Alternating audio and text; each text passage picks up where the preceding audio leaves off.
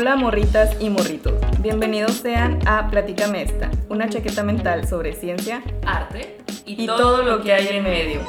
Les tenemos un episodio muy novedoso, muy actual, muy moderno, diría la señorita, que incluye una variedad de estilos pintorescos. Esta conocida técnica es característica de la publicidad en las zonas populares, logrando formar parte de su artístico paisaje, no solamente en México, sino en gran parte del mundo capitalista. Como vieron en el título, les vamos a hablar sobre los rótulos. Estos tienen sus antecedentes en la Edad Media. Su origen viene de la época en la que era infrecuente de encontrar nombres de calles o artesanos junto a un dibujo ilustrativo debido al analfabetismo de la época. Podía decir aquí se venden pollos, pero si no tenía el pollo ahí a un lado, la gente pues no entendía de qué se trataba, ¿no? José Emiliano Salcedo, en su artículo Nostalgia Gráfica, publicado en el número 95 de la revista Artes de México, escribe que esa tradición tiene sus raíces en los vesterios medievales. O sea, el hecho de rotular el nombre junto a una imagen, ¿no? Viene desde ahí de poder hacer la ligadura de eso. Sí, es este recurso de que es la tipografía, o sea, letra, un texto, acompañado de los dibujitos, las imágenes. Tiene origen a finales del siglo XIX y principios del siglo XX, cuando se empieza a promover y desarrollar todo lo que es realmente el capitalismo, se empiezan a poner estas empresas que son tal vez no muy grandes, entonces lo que hacen es rotular, ¿no? Tenemos, por ejemplo, el famosísimo de la Coca-Cola, este tipo de negocios que tienen tipografía. Entonces en, su empresa, en su negocio, lo que tenían afuera era un rótulo, o sea, la letra y que vendían pues coca. Coca. Eh, sí, la crítica de arte mexicana al Abelina Lesper explica en uno de sus videos publicados en su canal de YouTube que este oficio es un arte que llegó desde hace unos 150 años de Europa. Como dice, se trajeron el capitalismo por acá y también el rótulo popular, ahora sí tiene sus antecedentes en México desde mediados del siglo XIX, como dice Anela, con las letras pintadas en la pared. Según documentaron Martín M. Checa Artazú y Pilar Castro Rodríguez en su artículo El rótulo popular como un denominador del paisaje urbano en México. También C.W. Reinhardt en su gran diario de Engineer News de 1900, em, él era el dibujante en jefe de este periódico, entonces él publica algunos consejos, atajos y líneas que se les dicen wrinkles, al parecer, como arruguitas, como líneas de expresión, ¿no? Sí, como líneas de expresión. Em, que él recopiló durante sus años de experiencia, o sea, él era dibujante en un periódico, pero como que se dio cuenta de que su trabajo verdadero era hacer tipografías suficientemente legibles para que cualquiera pudiera leer con facilidad lo que se estaba escribiendo.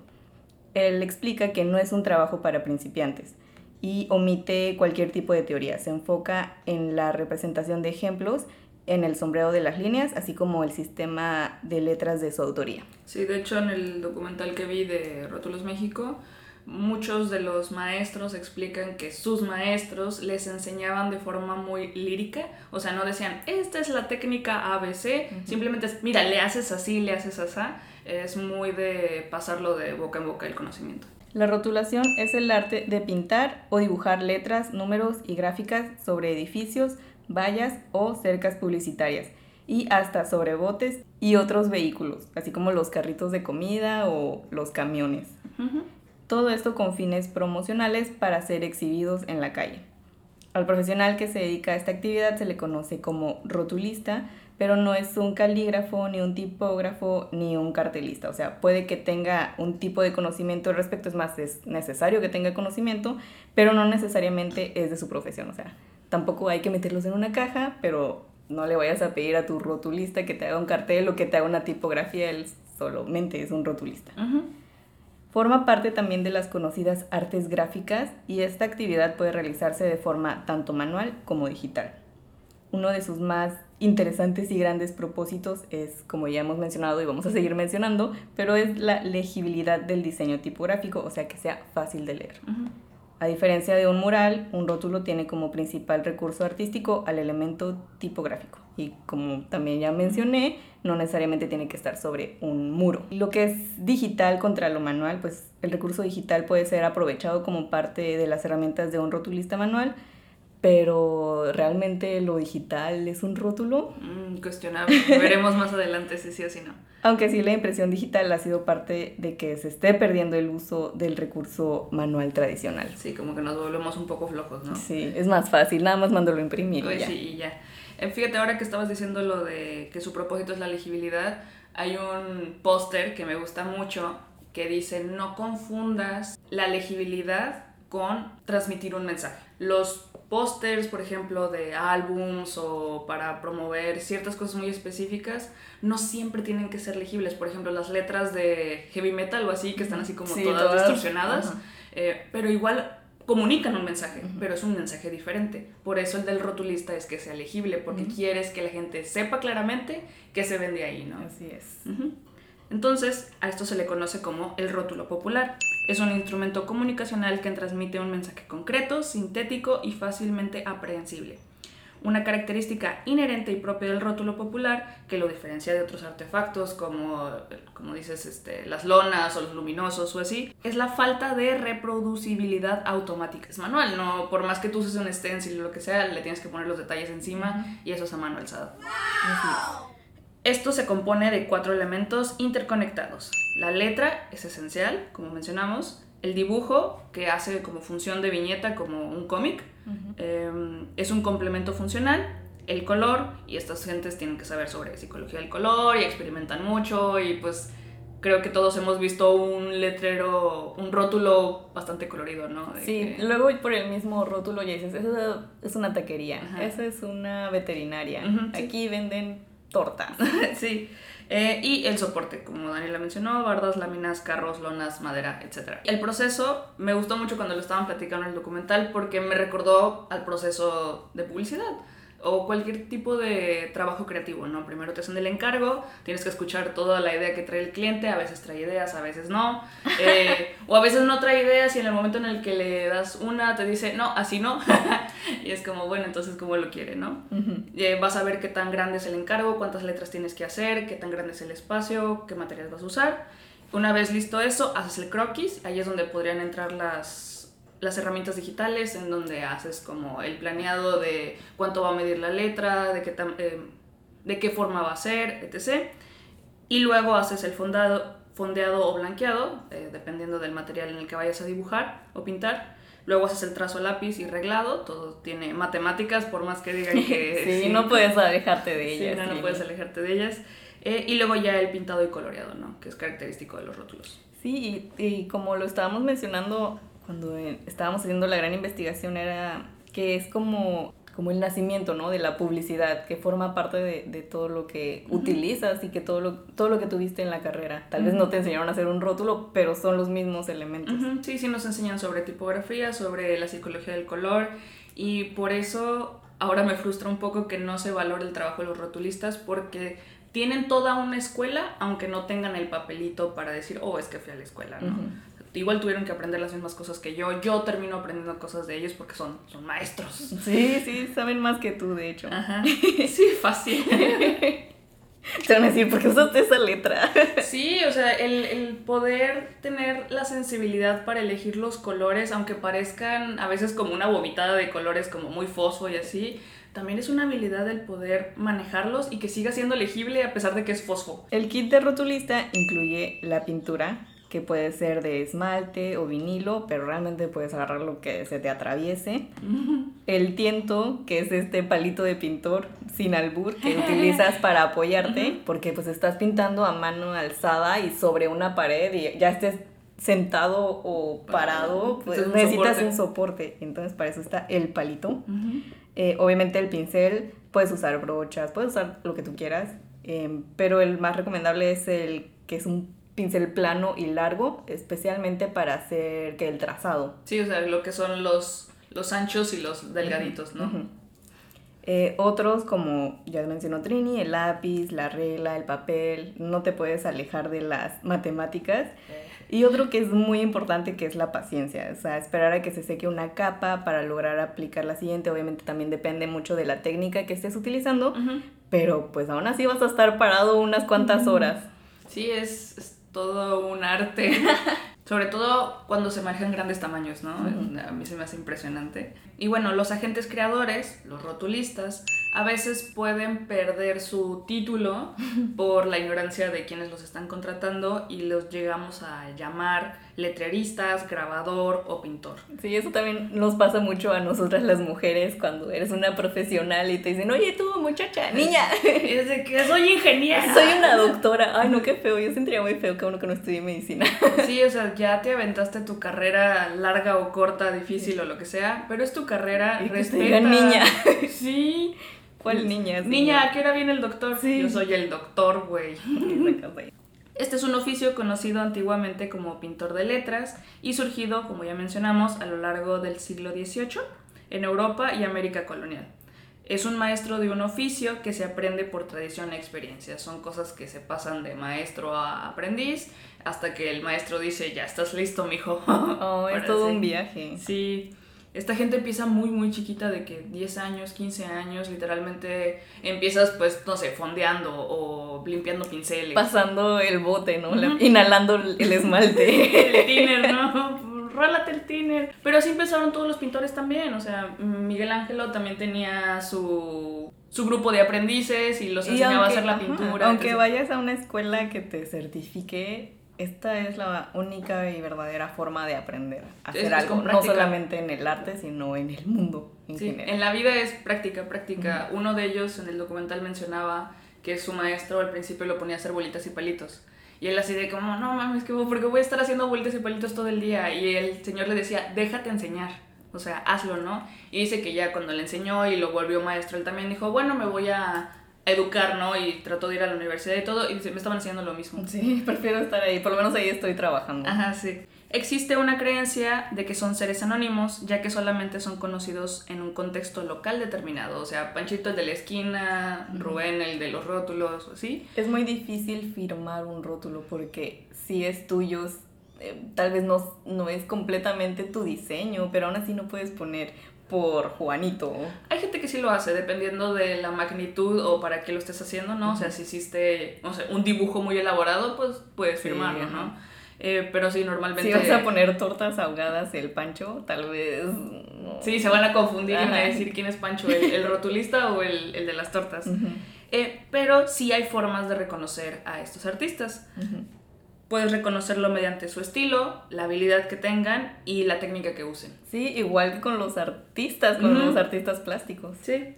Eh, también es publicidad de boca en boca, entonces no son seres enteramente anónimos. A huevo, alguien tiene que conocerlos, ¿no? De... Sí, como que pones en el grupo de, oigan, ¿alguien conoce a un rotulista? y te dicen, ah, sí, mi rótulo lo hizo fulanito y te, te refieren. Y eso es algo que se me hace muy bello de ese oficio porque la publicidad de boca en boca es la más difícil y el que la logres y la mantengas es de respetarse. Qué bonito. Un aplauso. Obviamente hay escuelas y puedes buscar especializarte, como mencionamos también la Trini, de que existe estudios en dibujo técnico, dibujo artístico y publicitario, creo que igual, ¿no? O sea, la mejor forma de aprender esto es ir a, a experimentarlo, pero no pasa nada, o sea, creo que está muy bien que, que busques estudiar y que entiendas, ¿no? más que nada porque incluye muchas matemáticas y son difíciles, pero una vez que lo entiendes vas a hacer un trabajo excelente. Sí, aparte de que no estamos hablando de que a huevo tengas que ir a una universidad y pagar, hay muchos recursos en internet y muchas de las cosas que aprenden con práctica es copiar tipografías o ver diseños de otras personas y copiarlos o intentar replicarlos para ver cómo funciona. Y estos rotulistas son parte de la estética y cultura visual urbana. Esto viene de una motivación personal de gusto estético determinado, así como a los pintores les gusta, no sé, el impresionismo o lo abstracto o lo que sea, Igual estos rotulistas dicen, a mí me gusta el black letter, me gusta el sans serif, o sea, ciertos estilos de letras, ciertos estilos de dibujo se especializan y por eso también los puedes identificar. Y eso es lo que le añade esto rico a las calles, donde empiezas a ver ya no solo algo... Mm, plástico. Ajá, plástico, frío e impersonal, ya tiene el, el, factor humano de por medio y eso lo hace como más cercano a nosotros. Es muy bello. Ahora, como mencionamos, la letra es un elemento clave del rotulismo porque están comunicando un mensaje. Sin la letra no hay posibilidad de comunicación certera. Bien podemos poner, no sé, un tornillo, y dejarlo así, pero si no viene con el se venden tornillos, la gente podría decir, ¿qué pasa ahí? ¿Se venden tornillos? ¿Regalan tornillos? Eh, ¿Les gustan los tornillos? O sea, la gente es medio mensa o somos medio abstractos a la hora de leer imágenes, entonces la letra es la que asegura que el mensaje correcto se, se entregue. Necesita ser explícito. sí, ándale, es explícito. Y estas mismas letras se convierten en imágenes que sazonan los muros y las calles de la ciudad. O sea, no nada más es la letra negra, lo que tiene lo, lo característico de los rótulos es que son muy coloridos, muy extravagantes. Tienen sombreado, tienen más detalles, no solamente que agarras tu Sharpie y, y rayas, ¿no? O sea, necesitas meterle... Métele, métele diseño, literal es métele más diseño. Exacto, sí. Eh, este, este más diseño es cuando los fustes y troncos de las letras, que eso lo vamos a ver más adelante, Em, aparecen pintados con tonos vividos y degradados. También hacen efectos de visión de relieve, eso también es una técnica. Y la anchura se adapta al espacio dado en el soporte. Esto me gusta un chorro porque no vas a poder, por más que tú lo planees en la computadora y proyectes el croquis y lo pintes y todo, tienes que tener una habilidad para a la hora de pintar en un espacio muy grande o muy reducido, el poder adaptar la letra. Sí, no es como cuando hacías esos proyectos en la secundaria y que tenías la cartulina, ¿no? Y ay, me equivoqué, ni modo, te compras otra cartulina. No, o lo escribes así todo chiquito, chueco, hacia abajo de exposición. todo chiquito, ¿no? No, no, no, ahí es en ese momento. y si lo arruinas, olvídate, tu carrera se arruinó. Sí, porque están contratando a un profesional. Por eso, estos se servían de modelos eh, de libros para su reproducción, reproducción a mano alzada. Estos son libros por ejemplo, Mecanorma es una empresa francesa, una de las principales proveedoras mundiales de letras de frotamiento instantáneo. Entonces, ellas ofrecían estos catálogos para decir, oh, ¿qué tipo de letra quieres que pongamos en tu negocio? Y los rotulistas agarraban esos libros y empezaban a copiar las tipografías a mano alzada. Otro libro era el Letraset, también era una empresa conocida principalmente por fabricar hojas de tipos de letras y otros elementos artísticos mediante el método de transferencia en seco. Y una letra conocida, sobre todo aquí en México, es el Black Letter, la letra gótica minúscula. Esta fue una escritura utilizada en toda Europa occidental desde aproximadamente el 1150 hasta el siglo XVII. Órale. Eh, y nosotros lo apropiamos y lo adaptamos. ¿Pero qué era? Como cuando compras un tatuaje de esos de agua, de esos falsos que nada más es transferencia. Sí, es una transferencia. Y aún así tienes que ponerle el detallito, ¿no? Sí. El detallón. Meterle más diseño, sí. Luego tenemos el dibujo como complemento inexcusable.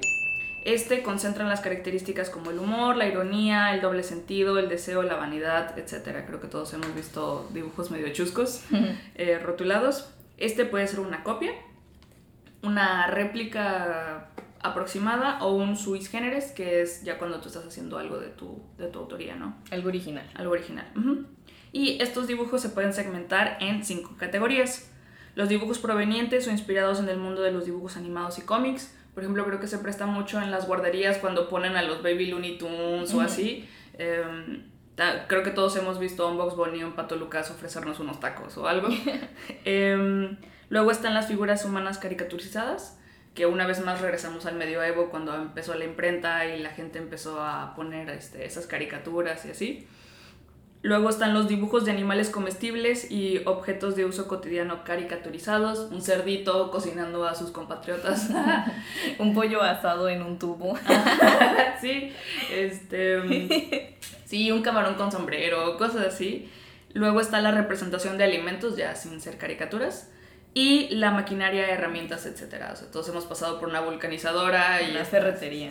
y está el motor, el tornillo, la tuerca. Y la pintura, que es súper importante, esta tiene que ser, bueno, obviamente puedes usar lo que tú quieras, ¿verdad? Pero se recomienda que sea esta que es de composición líquida, que al secarse forma una película sólida en el sustrato. Es importante que tengan cuatro componentes, que son los aglutinantes, los solventes, los pigmentos y los aditivos. Anteriormente, y como en todo, eh, los pintores realizaban su propia pintura mezclando todos los componentes, pero a partir del siglo XIX, que va muy relacionado con el inicio de la rotulación, con los avances científicos y químicos, el descubrimiento de nuevos materiales y sus respectivas aplicaciones, se han logrado obtener pinturas de calidad con resistencia y durabilidad que han sido utilizadas para este tipo de trabajo artístico y publicitario. Por ejemplo, está la pintura en esmalte, que es de las más populares, y por lo que estuve observando, creo que la mayoría, me atrevo a decir que la mayoría utiliza este tipo de pintura. También para los que hablan inglés es la enamel paint, pintura en esmalte, pues, o pintura esmaltada. Es utilizada para pintar sobre madera, metal, vidrio, cerámica y tiene un gran uso y es conocida popularmente también como pintura para botes. Pintura para botes, pienso en un bote de basura, ¿de esos botes te refieres? No, para botes de barcos. Bueno, no, no Ah, barcos, ok, sí. botes. Botes, ya, ajá, ya, ya. De esos que van en el agua. Yo, ah, el bote de basura. Una lancha, no sé. Ah, ok. Esta contiene una base que puede ser de plomo blanco o rojo, óxido de zinc o de hierro, polvo de aluminio. Ahí lo, lo más tóxico que se te ocurra, échaselo. Esa es la base. El relleno, que puede ser extensor o inerte, está compuesto de aceites o de materiales de resina, que es más o menos como el medio, ¿no? Los solventes de espíritu de petróleo, o sea, de derivados. También los pigmentos, que son pues pigmentos. Y los aditivos que nuevamente pueden ser de plomo blanco, cobre, cobalto, manganeso, tal vez ya no tan tóxicos, pero siguen siendo peligrosos. Sí. Estos componentes forman enlaces químicos, magia, y creando resistencia a los factores climáticos. Podemos encontrar una variedad de colores vibrantes y acabados brillosos o mates. Son resistentes al agua, al calí, que son estas sales básicas, por eso son para botes, y también son resistentes a ácidos. O sea, nada, ni Dios puede quitar ese rótulo. Sí. Otro tipo de pintura que también es un poco más moderna, pero también es muy popular, es la pintura de vinil. Sí. Eh, es utilizada para pintar sobre superficies de vinil, como pisos, cubiertas, interiores y plásticos blandos. Esta está compuesta de agua, elementos de plástico, o sea, los viniles, y resinas. Es durable y resistente al agua. Uno de los componentes más importantes o más interesantes en este tipo de pinturas es la resina, ya que este es como un aceite, alcohol, un alcohol aceitoso. Y esta al secarse se endurece y logra lo que es la característica durabilidad de las pinturas, además de todos los minerales y, Y tóxicos. y elementos tóxicos y plásticos que tiene. No, la resina también es muy importante porque este tipo de Material. elementos de que son las resinas se secan con el aire, no se secan con el calor. Por eso es que su tiempo de duración, pues obviamente depende, ¿no? De los factores ambientales, del uso, de dónde lo vas a poner y así, pero dura varios años. Ujú. Es muy diferente a que imprimas una lona, lo que estábamos Ujú. diciendo, que se va a despintar en, no sé, un año porque le está dando el sol, a que hagas un rótulo, rótulo. no importa si le está dando el sol. Sí, sí, o sea, obviamente va a degradarse, va a perder su brillo, Ujú. su característico brillo y todo eso, pero va a durar un montón. Igual puedes pintar con acrílicos, va a durar menos, puedes pintar con crayola si quieres, o saca tu Sharpie o así. Fíjate que una de las cosas que nos menciona mucho el profe en la clase de pintura es que el trabajo de un artista es también la preservación de las obras, es saber cómo pintar para que dure la mayor cantidad de tiempo posible. El que sí puedas pintar con un Sharpie, con una pluma Bic, it's fine, ¿no? Pero no estás haciendo el verdadero trabajo de un artista o artesano a la hora de saber tus materiales, saber cómo usarlos para ayudar a la preservación. Como en los fuegos artificiales, ¿no? Ah, bueno, sí, ajá. que duran un instante y se desaparecen, ¿no? Y qué bello, es arte. Uh, guau, Pero sí. este es como que, híjole, vas a tener que hacerlo bien porque si no, No, es- o sea, creo que todos hemos visto los murales, bueno, los rótulos de partidos políticos de hace mil años y todavía están de ahí. que, dude, ya se fue, se va, ya ni vi, ese ya está en la cárcel, sí. ya quítenlo de ahí. Y por eso les voy a dar unas recomendaciones, por lo mismo de su durabilidad, es importante seleccionar bien los colores, los tonos y acabados deseados. O sea, no vayan a hacer algo que no les va a gustarlo. Tienen que practicar, tienen que pensarlo bien. Y aunque siempre va a haber imperfectos, em, que, que sean los menores posibles. Leer siempre el etiquetado de los productos y seguir las instrucciones para la protección y salud del usuario. Recuerden que ya sea en interior o en exterior, va a haber gente pasando. Em, la mayoría de las pinturas y aditivos utilizados son tóxicos y inflamables, como pudieron ver, y ya sean a base de agua o aceite. Entonces, por eso se recomienda trabajar siempre en áreas ventiladas con circulación del aire exterior. Y me parece que no solamente en este tipo de pinturas, o sea, realmente Sí. en todas. ¿no? Y una de las técnicas utilizadas antiguamente, estoy segura que todavía se usan, pero tal vez no con tanta frecuencia porque se han perdido los valores. Se llama la técnica del fresco, del italiano a fresco. Se llama fresco porque la pared se cubre de yeso con varias capas de cal y cuando la última capa está todavía húmeda es cuando se pinta sobre ella. Así los pigmentos se quedan integrados químicamente en la propia pared, lo cual aumenta mucho su durabilidad. Es lo que se conoce como puón fresco. Esta es una técnica muy conocida desde la antigüedad. La pintura al fresco necesita velocidad y planificación, lo que decíamos, no tienes que estar muy organizado, muy concentrado y saber qué es lo que estás haciendo, ya que una vez que pones la última capa fresca, tienes una jornada de 8 horas para poder pintar, porque se seca en 24 horas, ¿no? Esta técnica no admite repintes, por lo que es una técnica para maestros. Las únicas correcciones posteriores se pueden hacer solo cuando el fresco se ha secado mediante aplicaciones de temple. Sin embargo, esas correcciones carecen de la permanencia del buen fresco y se le conoce como fresco seco. Otra dificultad consiste en la diferencia de tono del color entre el momento de la aplicación y el resultado final una vez seco. El pintor debe anticipar y adivinar el resultado final. Una de las limitantes es, como ya mencionó Trini, que se utilizan pigmentos de origen minerales y es necesario que sean de origen minerales porque tienen que reaccionar con la cal, que también es un mineral. Ah. Y por eso es que no tienen estos acabados tan brillosos que traen las cosas modernas. Sí. Esta técnica es usada principalmente por los muralistas, pero como los rotulistas también pintan en muros, pues es una técnica que se comparte, ¿no? Pueden utilizarla, claro. que sí. Pero como bien dijiste, ahorita hay- muchos más materiales modernos que nos dan facilidades, ¿no? De repintarlos o, uy, me equivoqué, le pinto encima y le vuelvo a pintar. Bueno, no, Este, se rec- no, no se puede. Claro que se puede, o sea, cuando vas a pintar un mural, normalmente tienes que hacer el blanqueado, ¿no? Lo que decíamos en el proceso, entonces si te no sé equivocas, qué pintura utilicen en el mural. o sea, perdón, cuando haces un rótulo Ah. eh, en un muro, antes, a- en ese mismo muro antes había otro rótulo, entonces por eso es el blanqueado, es el emparejamiento. No, con est- bueno, si utilizan estas pinturas, no se pueden usar, ya se queda así. Para, para quitarlo necesitarías aplicar otros productos químicos. Pero le puedes pintar encima. No. Blanco. No, ¿Por qué no? no se puede. Yo investigué, te lo juro. ¿Pero por qué? Pues porque es una pintura muy brillosa, no sé. O sea, por el vinil, por todos los componentes, no se puede. no se o sea, ve. si le tapas, se va a salir. O sea, Mm, tú, es como si pintaras, si le echaras una capa de maquillaje, o sea, no puedes, no, no se quita. Yo- bueno, yo investigué y eso Ujú. decía, no, obviamente no lo he aplicado, ¿verdad?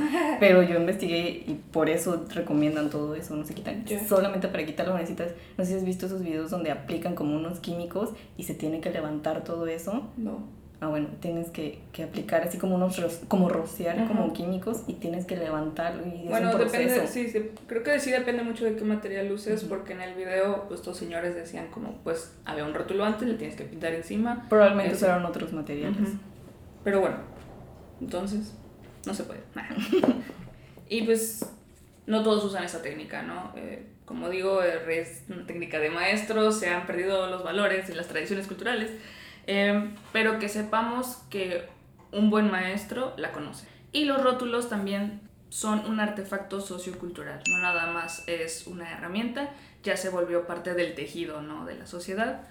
Esto trasciende su sentido funcional, hacer uso de los recursos como el humor, la ironía y el albur, como ya había mencionado, la irreverencia, la crítica social, entre otros. Y no es por el palito del pintor. no. Em, el estrato social aparece como un aspecto característico, ya que es un segmento de mercado masivo. Esto me gustó un chorro cuando lo estaba leyendo, porque las herramientas que usan normalmente le preguntas en publicidad al cliente, ¿dónde va a vivir tu marca? En redes sociales, va a estar impresa, quién es tu público, o sea, tienes que saber todas esas cosas. Y los rotulistas conocen muy bien a su público en ese aspecto, y su público es masivo. Lo conocen más que el publicista, yo creo. sí, porque están entre ellos, viven entre ellos. Eh, entonces, tenemos tres agentes: el agente productor, el cliente que lo demanda, o sea, no sé, la Coca-Cola o el de los puestos de tacos, y los receptores. Y todos estos son agentes populares. ¿Quién demanda un rótulo de campaña política? Alguien que quiere llegar a mucha gente, ¿no? Y por eso se hacen los muros, y por eso se hace un rótulo y no, bueno, ya se hacen lonas y todo, ¿verdad? Pero no hemos perdido el rótulo político. No, ahí sigue. Desgraciado. Desgraciado, sí. Igual los receptores son masivos y los agentes productores son gente del populo también. Esto es porque utiliza recursos y artefactos provenientes del mass media o medio de masas. Medio masivo. Ajá, medio masivo. Ellos se apropian de símbolos originados desde el arte de culto, los aprende, los altera y los adopta. Lo que decíamos del Bugs Bunny, o puede parecer un pato Lucas, pero chance y le cambian el color y se ve Es diferente. el Ricky Mouse. Ándale. El pato Ronald. Hizo, Y son cosas que nos causan gracia, por eso viene el humor, el albur, eh, la ironía cuando está el cerdito cosiendo a sus hermanos. Es también estar al pendiente de qué le gusta a la gente. Es esto como mm, entra la piratería, ¿no? Ajá, sí. Este, la apropiación eh, del artista. Sí. Y por eso la posibilidad de obtener diversos mensajes queda al libre albedrío y la creatividad, así como la capacidad de apropiación e interpretación en una forma de dibujo. Es toda una habilidad del... Una cosa es copiarlo, tal cual al Pato Donald, y otra es decir, ah, pues le voy a cambiar los colores, chance y hago más largo el pico o más largas las patas y ya es algo diferente. Como la pirata de la Hello Kitty que es Hi Cat. Ándale. es, es, todo un arte, es, realmente son gente muy creativa para poder adoptarlo sin ser demandados. Porque dicen, no, no es. Este es un ejercicio de síntesis que intenta resolver un problema, el de la comunicación. Y hablando de problemas, existió esta polémica de los rótulos en la delegación Cuauhtémoc, bueno, es muy reciente, en mayo del 2022, donde acusan imposición de orden y disciplina a la alcaldesa Sandra Cuevas.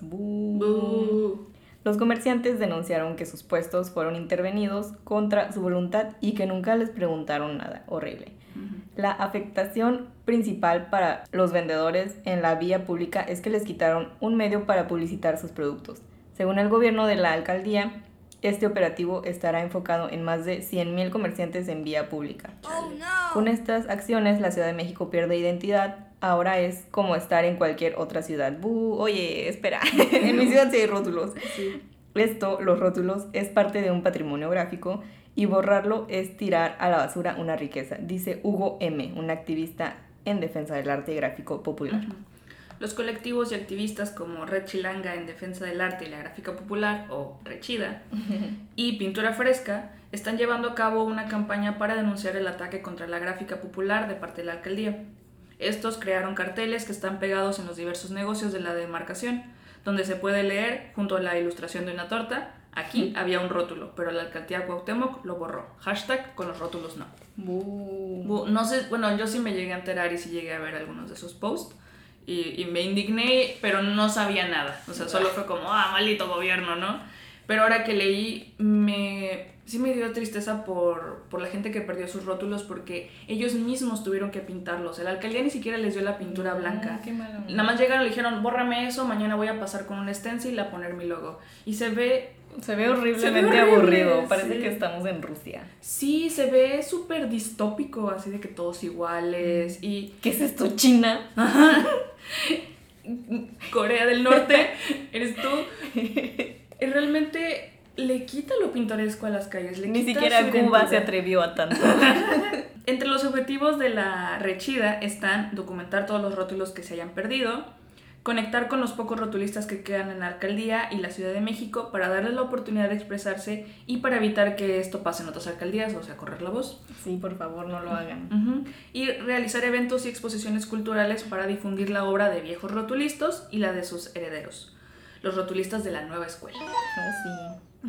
Y entonces todo esto que está pasando nos hace preguntarnos por qué tener una identidad gráfica es un privilegio de clase. O sea, ¿por qué no fueron a quitar eh, los las lonas. Las lonas de los partidos políticos, que ya ni están vigentes, ¿no? Parabuses que están horribles, o sea, diseños tan feos que vemos, pero por el simple hecho de ser digitales o ser lonas impresas, les damos más validez que un rótulo. O sea, el Oxxo es mil de ruido visual, los Sevens, el Starbucks, o sea, todos abusan, ¿no? De, de este poder para poner su publicidad, que a veces es muy fea, a veces. Em, que hay cosas bonitas, pero ¿por qué eso vale más que un rótulo? Esa es la gran pregunta. La gran cuestión. Y esto no es algo nuevo, eh, nos encontramos en una paulatina pérdida de la identidad. Esto ya había pasado en la década de 1940, cuando existió una política similar en contra de los murales que había en las pulquerías de la Ciudad de México pasó lo mismo. Antes los artistas iban a estas pulquerías, pintaban tanto adentro como afuera para expresarse, para hacer comunidad, colaboraban, bla, bla, bla. Y llegó el gobierno y dijo, ¿saben que esto afea la calle? Entonces me lo quitas. Qué horrible es. Y es ir empujando cada vez más al artista como a una esquina y... Lo bueno es que aquí no hay nadie. lo bueno es que aquí es tierra de nadie. Ah, sí. Bueno, eso sí. Puedes hacer lo que quieras. existe la exposición Rótulos México. Este fue un proyecto colaborativo con la diseñadora gráfica Cristina Paoli el 29 de junio del 2017. Se trabajó con una comunidad de maestros en la rotulación, entre ellos Rafael Gutiérrez, Martín Hernández, José Antonio Pozas, Ricardo Trejo, Sergio Trujillo y Juan Vallejo, de diferentes zonas de la Ciudad de México. Realizaron una residencia semanal en el museo donde se rotaban para compartir sus conocimientos mediante la impartición de talleres específicos del oficio de la rotulación, con el fin de construir un rótulo comunitario. La verdad es que me dio mucho fomo cuando vi los talleres porque son cosas como bien específicas y el poder aprender de, de un maestro, alguien que ha practicado toda su vida y alguien que solo lo ha aprendido en teoría es muy diferente. En este proyecto también se formó un archivo de colaboraciones aportadas por voluntarios utilizando Instagram eh, con el arroba Rótulos México a través del hashtag, que ahora es un archivo vivo, hashtag Rótulos México. Y esto sumado a la investigación que Cristina Paoli ha venido realizando desde el 2006 con su libro Mexican Black Letter. Es un archivo completo de todas las tipografías que se han usado, todos los dibujos que se han hecho y no sé, se me hace Qué bello. muy bello, sí. En cuanto a los estilos, eh, pues como estarán, bueno, si es que están en YouTube podrán apreciar la comparación en las fotos, realmente es muy variado, es, es increíblemente diverso. Y también pueden checar el hashtag rótulos matamoros que vamos a estar utilizando y también obviamente el hashtag rótulos México. O sea, van a ver que existe una variedad, no nos vamos a meter mucho en ese tema, pero es incre increíblemente diverso y como mexicanos creo que lo hemos apreciado por lo menos en más de una ocasión. Y como bien dijimos al principio, es tan característico de cada persona cómo hacen las letras, cómo dibujas. Por más que tú estés copiando un molde, le terminas agregando algo de, de tu cosecha que definir estilos es muy complicado y eso es lo que hace también tan rico todo este archivo. Y ahora lo vemos comparado con el diseño gráfico y todo lo que es lo digital, porque bueno, a mí me pasa que le enseño unas fotos a Daniela y me dice, uy, se ve un poco desgastado, desgastado el rótulo y luego me quedé pensando, pues esas son cosas que ahora yo estoy intentando replicar en la computadora porque le dan esta cercanía, lo hacen sentir real y tontamente ahora tratamos como de replicarlo digital cuando podemos tenerlo en físico, literal. Y a veces siento que abusamos de lo digital o de otros recursos como luminosos, lonas, ¿cómo se llaman? Grabados y pierde como lo... Sí, todo lo que es la impresión digital pierde eh, la magia y lo único que existe en lo que es lo manual. Y como hablábamos en otros episodios, es como este gran péndulo, ¿no? Donde todos corremos como a lo digital y luego nos regresamos a lo análogo. Pero si estás buscando algo que perdura en el tiempo, tal vez puedas optar por un rótulo. Le daría como ese valor agregado a tu negocio. Y se ve súper bonito y es brilloso. Ahora amo el esmaltado. lo amo.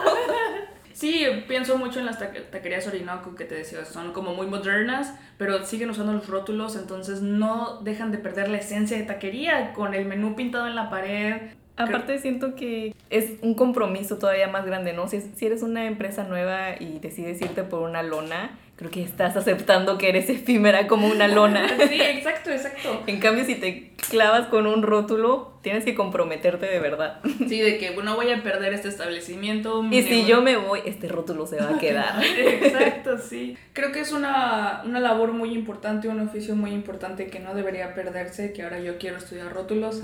a ver, y, güey, creo que todos hemos tenido a la amiga de los plumones la niña de los plumones donde mm. decora como hace sus decoritos de títulos y así. Eso es tu early stage de, de rotulista. Porque es aprender a usar el plumón, aprender a usar los gruesos y los delgados, el decorarlo. El sombreado, el wrinkle. Sí, entonces no se burlen de la niña de los plumones. Le voy a aventar un chiqui. Este, podría ser su rotulista del futuro, ustedes que saben. Así es. Y bueno, morritas y morritos, esta fue toda la platicada del día de hoy. Esperemos que como nosotras lo hayan disfrutado y hayan aprendido algo nuevo. Recuerden apreciar los rótulos de su ciudad. y... Nos pueden mandar fotos. Y no comprar lonas. También recuerden seguirnos, es gratis en nuestras redes sociales que son Platícame esta en Twitter y platícame.extra en Instagram. También para el contenido audiovisual pueden buscarnos en YouTube como Platícame esta. No olviden suscribirse, dejar su like y compartir para seguir disfrutando de nuestro gran contenido.